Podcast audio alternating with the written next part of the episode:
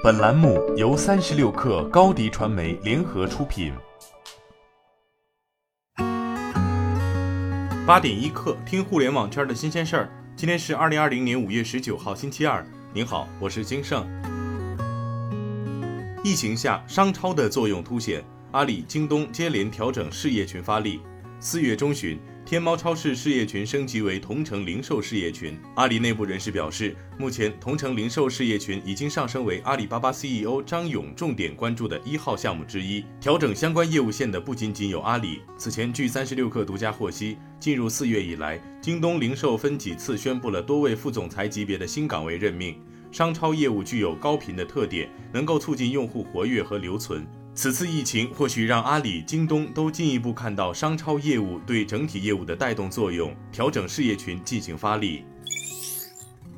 五月下旬，阿里健康将联合每年大健康推出每年狂欢周活动，包括推出一系列体检套餐品类和单品等。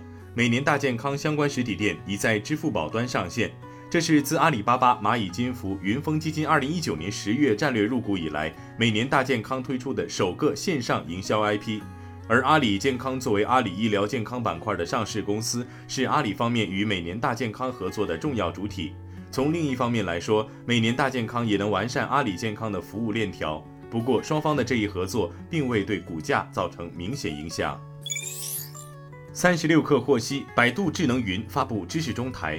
百度知识中台是基于百度知识图谱、自然语言处理、多模态语义理解、智能搜索等 AI 核心技术推出的平台。知识中台在底层对接各种不同来源和形式的数据，核心功能层为企业提供知识生产、知识加工、知识应用能力，上层支持不同业务场景，包括智能知识库、行业知识图谱以及企业搜索、智能推荐等。百度知识中台以帮助浦发银行构建多个场景的智能化应用，包括浦发数字人。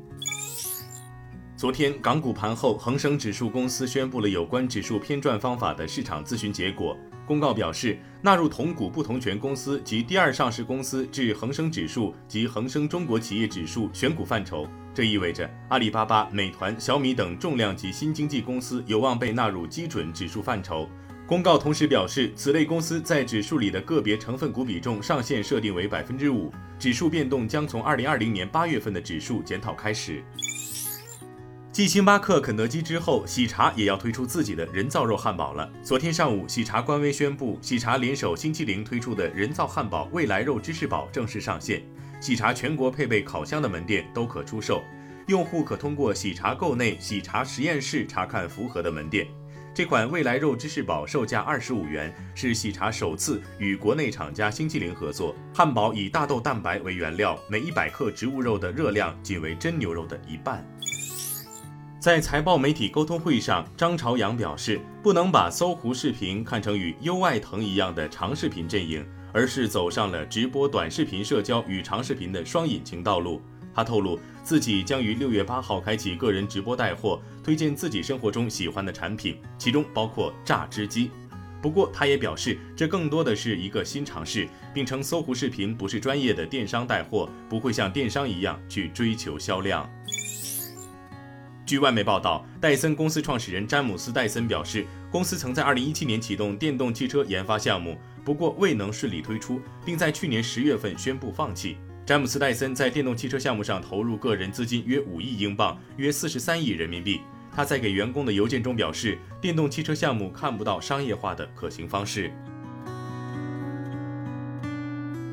今天就先聊到这儿。编辑崔彦东，我是金盛，八点一刻，咱们明天见。